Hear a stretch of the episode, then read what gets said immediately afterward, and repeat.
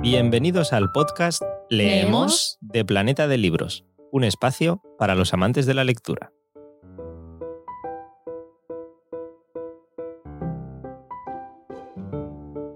Hola a todos, soy Eduardo Martín, una de las voces que participan en el podcast Leemos de Planeta de Libros y una vez más os traigo un episodio especial, una de esas entrevistas que celebramos durante el pasado San Jordi, el Día del Libro, debido a, a esa situación especial, a esa versión especial que se tuvo que celebrar de la cita literaria por excelencia debido al confinamiento del coronavirus y eh, en el que celebramos bueno, pues una serie de entrevistas con algunos de los mejores autores del momento. En este episodio especial os traemos nada más y nada menos que la entrevista que hizo Mónica Carrillo a Javier Cercas sobre Terra Alta, una novela que mereció el Premio Planeta 2019 y bueno, uno de los thrillers del momento, una novela de imprescindible lectura y, por supuesto una charla de, imprescindible escucha. Así que sin más os dejamos con, con el propio Cercas junto con Mónica Carrillo que charlarán sobre, sobre Terra Alta.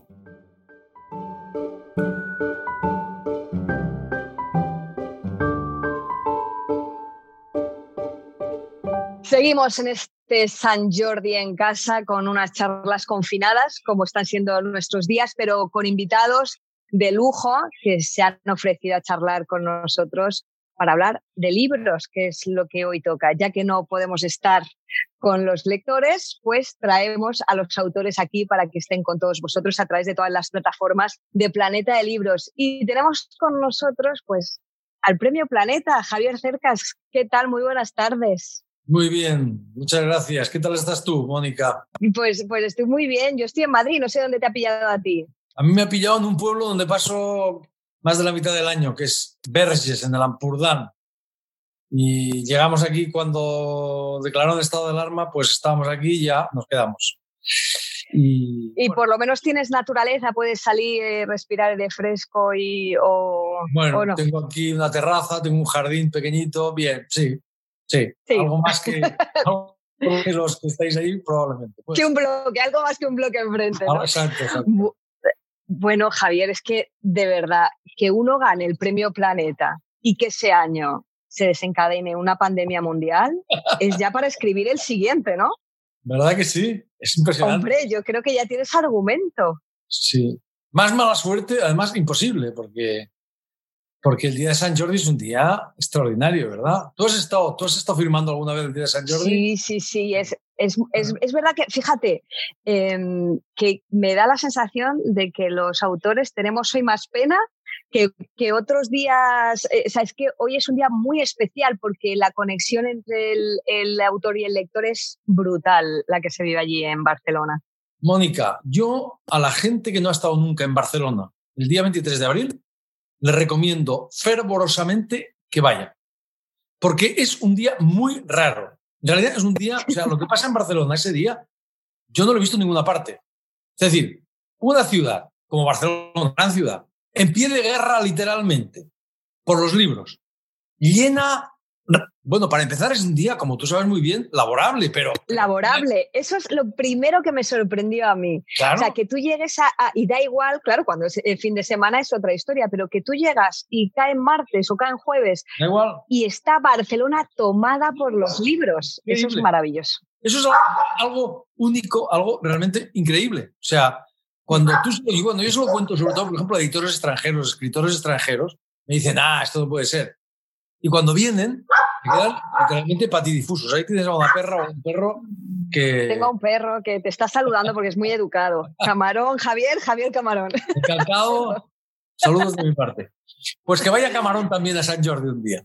Porque que vaya, es, que vaya. Es algo increíble, es algo verdaderamente extraordinario. Y fíjate que eso se ha intentado imitar en... Ojalá se pudiese exportar a otros sitios, ¿verdad? Tokio uh -huh. lo intentaron, en Nueva York lo intentaron.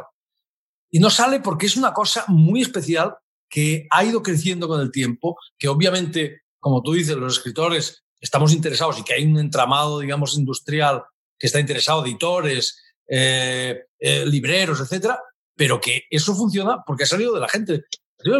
eso supera, supera cualquier voluntad de la industria, porque de hecho hay otras ferias muy potentes, es, es verdad, y, incluso que duran mucho más tiempo, porque esto es un día, pero es que, eh, es que los libros están en la calle y todo el mundo eh, sabe que tiene que buscarse el rato para salir a, comprar su libro y a regalar. Entonces es maravilloso porque, como decías, es un día laborable. Yo lo explico mucho porque eh, hasta no hace tanto yo no lo había vivido y claro, mm, eh, de verdad que estaba como un niño en, en Euro Disney porque de repente decía, pero esto, toda esta avalancha de gente, por eso hoy ponía eh, Julio Otero una foto, está Onda Cero en, en las Ramblas y ponía una foto de esas Ramblas desiertas y claro, ya cada día cuesta imaginarse las ramblas tan turísticas desiertas, pero hoy, hoy cuando están tomadas, que está todo lleno de casetas, con lo cual, en fin, vaya aquí nuestro homenaje y, volveremos a las calles y volveremos a, estar autores y lectores juntos. Oye, Javier, yo te quería preguntar entonces, eh, ahí donde tú te encuentras, ¿es donde escribes? ¿Ahí es donde has parido tu Terra Alta? Yo escribo en todos lados, la verdad. Escribo hasta debajo de las mesas. Eh, hasta, sí. No, yo vivo, ya te digo, vivo la mitad del año en Barcelona y la mitad del año aquí. A veces me encierro aquí durante tres meses, cuatro. Sí, me da igual. Al principio necesitaba un lugar muy específico. No sé si te ocurre a ti, ¿no? Y no podía escribir en, en otros sitios. Si viajaba, por ejemplo, me perturbaba mucho viajar. Tal, viajas y pierdes el hilo. Al contrario, ahora me va de maravilla. Estoy metido en una novela y me voy de viaje tres días y en el avión no paro de tomar notas y tal, y me oxigeno. Ya te conviertes en una especie de vicioso. De, es así, o sea, esto se convierte en, una cosa en, lo, en, que te va la vida. Entonces, escribes en cualquier lado, todo te sirve, te conviertes en una, una trituradora de cosas, ¿verdad? Sí. Sí, aquí escribo. Es verdad que eh, no sé si te pasa a ti, pero cuando uno está escribiendo y está eh, observador 100%, eh, empapándose de todo y todo lo, lo va incluyendo de alguna manera te, va afectando todo lo, que tú has dicho. Estás de viaje tres días y ese viaje te está afectando, aunque sea la novela la que te esté llevando luego a, territorios que tú no esperabas. No sé si tú tienes una hoja de ruta muy determinada, si te, está, si te vas dejando llevar, ¿cuál es tu proceso de escritura? Eso, primero, para empezar, lo que tú has dicho ahora es una observación muy de novelista y es completamente cierta. Es decir, tú sabes, o al menos yo sé, cuando estoy ya muy enganchado en una novela y muy metido en una novela, porque a veces cuesta meterse en una novela, precisamente cuando ocurre eso, cuando te conviertes en una especie de turmix. Cualquier, anécdota, ¿verdad? Estás de viaje y ves a una señora que tiene una cara mm, que parece un papagayo y dices, coño, ¡pam! Te apuntas el papagayo porque quieres una Vale, el papagayo me, vale. Claro, todo. Te conviertes en, una cosa que chupa de todo. Vas como con una lupa de repente, ¿verdad? sí. Eso es un momento muy bueno. Eso es un momento realmente extraordinario y todos hemos, los que nos dedicamos a escribir, hemos tenido experiencias de estas que, que hoy es un chiste por ahí y te sirve para la novela, todo te sirve para la novela. Hay una anécdota, déjame que te cuente una anécdota que es genial, genial, de este tipo de cosas. Y es que tú sabes que Joyce, James Joyce, escribía, eh, esto, lo cuenta, esto lo cuenta Elman, creo, James Joyce, el genio de Ulises, ¿no? Está escribiendo y está dictando, porque él a veces dictaba, y estaba con Beckett, si no recuerdo mal, Samuel Beckett, que era su secretario. Entonces, de repente se abre la puerta y es alguien, su mujer o alguien, o, una señora, o la, la, señora que de la limpieza, o lo que sea, que dice algo. Entonces les interrumpe, ¿no? Entonces se cierra la puerta y Joyce dice, meta eso en el libro. ¿Cómo que lo metas? Sí, sí, que lo metas, que lo metas. Mete eso, eso también. Yo no sé si es una especie ya de decir, mm, eh, si esto ha sucedido es por algo, que también te vuelves un poco, ¿no? De, venga, esto es una señal, o, que realmente optimizas todo muchísimo, si, es cierto que ocurre. Eh, Javier, ¿tú te atreverías a, ¿Te acuerdas de cómo empieza Terra Alta? ¿Te sabes la primera frase? Yo me sé, eh, Mónica, me sé la primera frase que se me ocurrió que es la verdadera primera frase de la novela. Y me la sé porque se me ocurrió por la calle y porque, no sé si tú opinas lo mismo, pero para mí una buena primera frase de novela tiene que tener el tono e, y a ser posible contener los elementos esenciales de la novela. Entonces, yo cuando un día se me ocurrió la primera frase. Ahora es la primera frase del segundo capítulo. Pero ahí escuché una música, un tono, y luego me he dado cuenta que en esas pocas primeras frases está ya contenido. contenido la esencia, ¿no? Claro, está contenido como en germen, como si estuviese ahí el, ¿sabes? El, el eh, es eso, el germen de la novela, ¿no? ¿Y cuál es esa frase? Me la sé de memoria. Mira, oh, mira, ¿lo tienes a mano o lo tengo a mano, lo, tengo a mano, lo tengo a mano, pero cógelo si quieres. Espera, voy a cogerlo. Claro, si estamos de improvisar, ten en cuenta que si esto fuese, si esto fuese las noticias, pues te diría, no te levantes.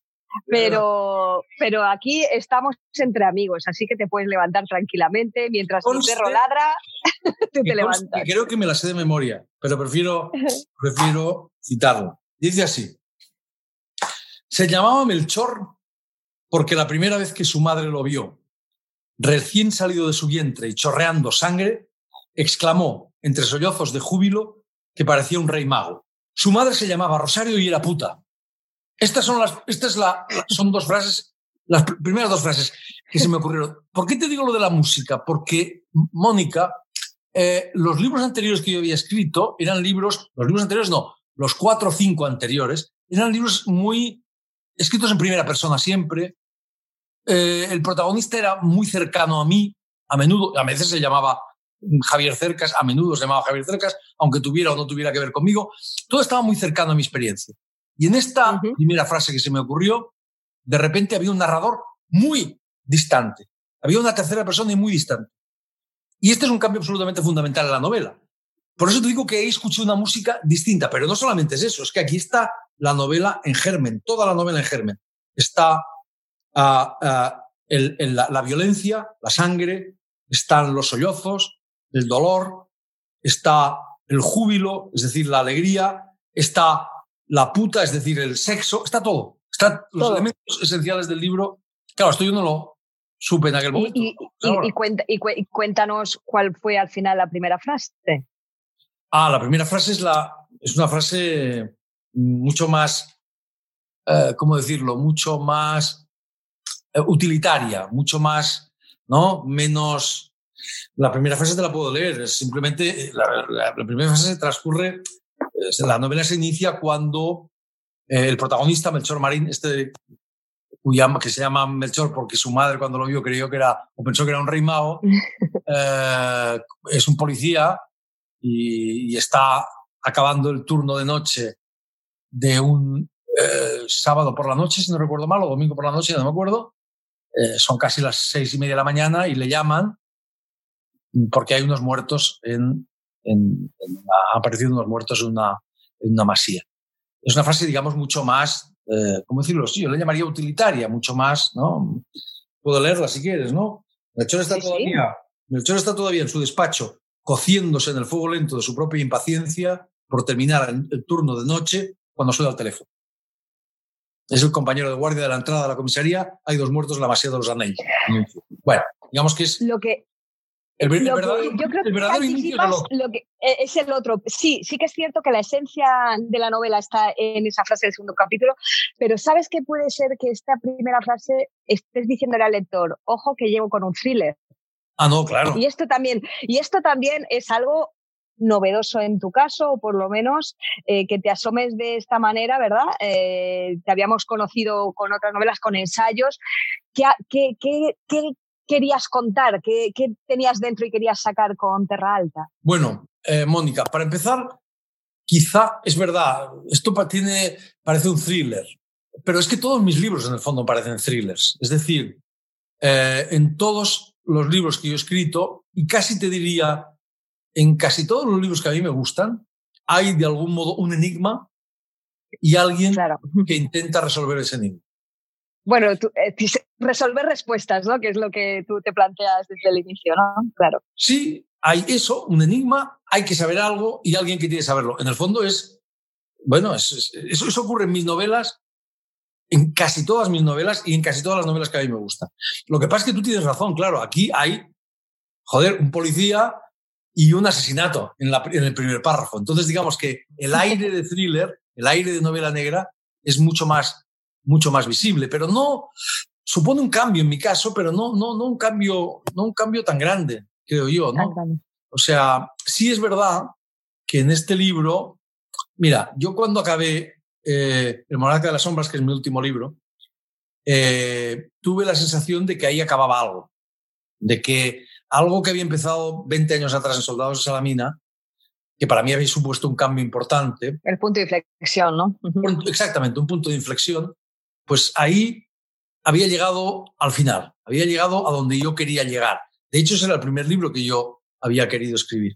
Que, que de algún modo Soldados de Salamina y ese libro eran como la cara y la cruz de la misma moneda. Y de hecho que los libros que había escrito en medio tenían mucho que ver, había muchos elementos en común, ¿no? Eso que llaman ahora autoficción, eh, eh, ese, ese, narrador que se llama Javier Cercas, ese, una relación muy intensa a veces con el pasado entendido como dimensión del presente, una serie de elementos, ¿verdad? Y yo cuando acabé ese libro dije, bueno, eh, aquí he llegado. Y esto es lo que yo quería decir. Y ahora pueden ocurrir dos cosas. Una, que nunca vuelva a escribir y que este sea mi último libro. Como me dijo un, periodista francés, me dijo, oye, ¿y si este es tu último libro? Y pues mira, pues es mi último libro, ¿qué le vamos a hacer? y tú le dijiste, oye, ¿y si con el próximo gano el planeta, qué? y ya está, y ya está. Pero, no, pero, pero eh, aún, un riesgo era no escribir más. Sí. Pero había otro riesgo peor todavía, Mónica, que es repetirte. O sea, llega un momento en la vida. Ese es el gran miedo, ese es el gran miedo. Claro, es que por tú eres eso muy por, por, eso lo de, por eso lo de encontrar el, en el narrador, el, el, salir de la primera persona, encontrar en el narrador, todo eso, todos esos elementos para ti son muy eh, inspiradores porque, porque te, están, te someten a un riesgo. Exactamente. Y algo novedoso, y eso es bueno, es como, como que tú, como cambiar a un personaje, si has escrito siempre femenino, cambiar a masculino, todo eso dices, seré capaz de hacerlo, pero por lo menos no te estás repitiendo, claro. Todo eso sin defraudar a tus lectores fieles, claro. Eso yo creo que es el, el gran equilibrio complejo que hay que mantener. Sí, sí, o sea, tú lo has dicho muy bien. Es decir, un escritor que no corre riesgos no es un escritor, es un escribano.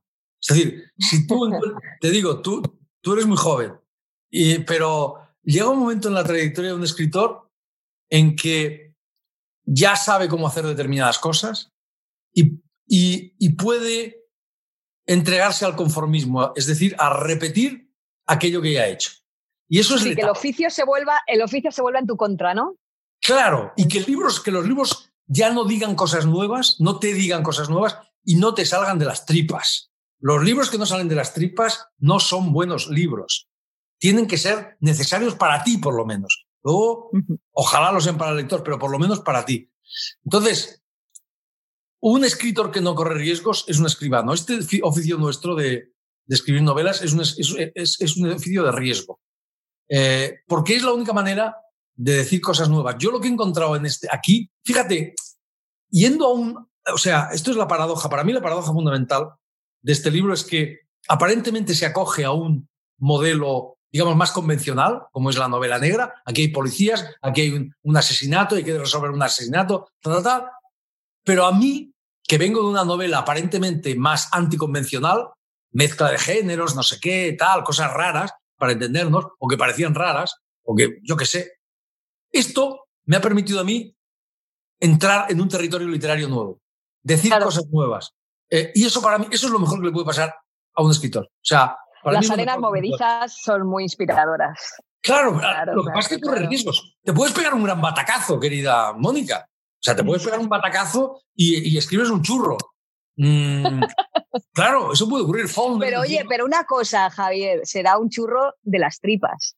Exacto. Con lo cual será un churro honesto. Exactamente. Eh, eh, William Faulkner, uno de los uno de los grandes novelistas de todos los tiempos, decía, a lo máximo que podemos aspirar los novelistas es a una derrota honorable, an honorable defeat, es precioso.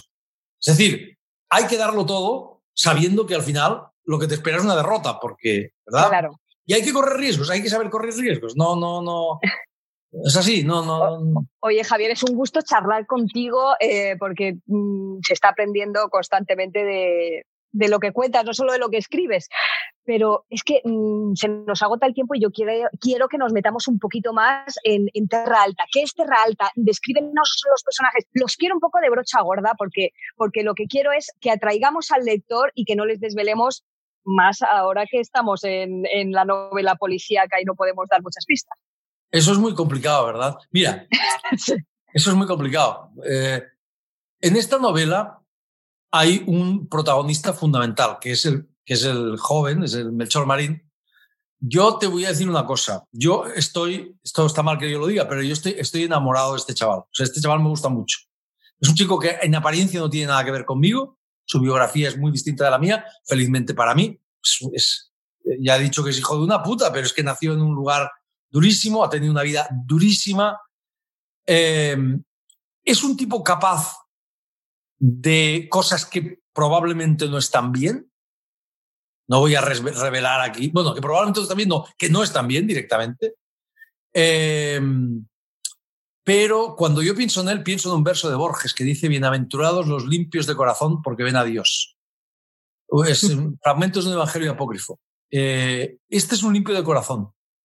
Es un tipo que ha tenido una vida muy dura, eh, y que de la manera más inesperada, como ocurren estas cosas, encuentra en el lugar más inesperado, él es un, él es un tipo de Barcelona, es un urbanita absoluto. De hecho, la novela dialogan dos espacios fundamentalmente. Por un lado está la Terra Alta, que es un, un lugar donde, como dice alguien en el libro, nunca pasa nada. Es un territorio casi de western. A mí me gusta pensar en esta novela como una especie de western disfrazado de, thriller. Eh, es un territorio real del sur de Cataluña, ¿verdad? Eh, un territorio rocoso, sí, como de western, ¿no? Eh, tranquilo, solitario. Eh, que podría ser Monument Valley perfectamente. perfectamente. Y por otro lado está una Barcelona pura, nocturna, violenta, prostibularia, la Barcelona de, de, de Melchor María. Entonces, este chaval que ha llevado esa vida, cuya madre es puta, que, es, mm, que ha estado en la cárcel, no contamos más cosas, que etcétera, etcétera, etcétera, de repente, por un azar, va a parar a este lugar a este, al campo. Él es una especie de extraterrestre cuando llega allí. Ni siquiera es capaz de dormir por el silencio, porque el silencio le perturba, porque está acostumbrado al ruido de, la, de la urbe, de la ciudad. Y en ese lugar, de la manera más inesperada, encuentra, encuentra una especie de patria, encuentra, encuentra su lugar en el mundo, encuentra una mujer eh, que le quiere y a la que él quiere, eh, encuentras, tiene una hija con ella, encuentra, encuentra eso, exactamente eso, lo que buscamos todos, ¿no? De algún modo, una forma de patria. Patria en el sentido, no en el sentido, querida Mónica, tóxico, político al que estamos acostumbrados, al que nos ha acostumbrado la modernidad, sino patria en un sentido personal, en un sentido íntimo. Apolítico. Exactamente, sí. El, sentido que tenía para Fernando, en definitiva. Eh, bueno, no sé, no sé si he contado algo o no, pero has contado mucho, pero sobre todo lo has contado de una manera apasionada. Y yo creo que eso es lo que va a hacer que ningún lector quede igual cuando termine de leer tu libro. O sea, esto es lo único que puedo decir yo de, de, tu libro. Y eso es lo mejor, creo, que te pueden decir, que no pasa desapercibido, que, que, lo, vas, lo vas a vivir con la misma intensidad con la que tú lo estás contando. Y se nota en tus palabras que te has ido enamorando de ese Melchor Marín hasta conseguir ese retrato hiperrealista de Antonio López que has conseguido que sea eh, perfecto dentro de su imperfección, claro, y de sus debilidades. Así que enhorabuena por el libro, por el premio, este premio Planeta que superó una pandemia. eres muy generosa. cosa. Eres muy generosa y lo que has dicho es lo mejor que se puede decir de un libro, que no te deja igual, o sea, que te cambia de algún modo, ¿verdad? Mm. Los libros son formas de vivir. Para mí la literatura es una forma de vivir más, de una manera más rica, más compleja más intensa. Es un placer, pero es un placer que depara conocimiento. Y por eso, Mónica, cuando alguien me dice, es que no me gusta leer, a mí solo se me ocurre una cosa, que es acompañarle en el sentimiento, darle el pésame. No se me ocurre otra cosa, porque no se sabe... No se sabe perdiendo otras vidas. Claro, no, se está perdiendo un placer inmenso. Es como que si alguien te dice, no me gusta el sexo, no me gusta el jamón de jabugo, pues mira, chico, pero, para pues tú verás. pues Javier, te tenemos, que, te tenemos que dejar, así que muchísimas gracias por atendernos enhorabuena por ese gran éxito de, lectores que, siempre te acompañan y también mm, queremos decir desde aquí que bueno, nos están acompañando a través de la web de Planeta de Libros, de la Casa del Libro, de la razón de las redes sociales de Planeta de Libros y todos están entusiasmados con escucharte y por supuesto con leerte. Así que Javier, espero darte un abrazo pronto. Muchas gracias por la charla. Muchas gracias a Mónica. Un abrazo.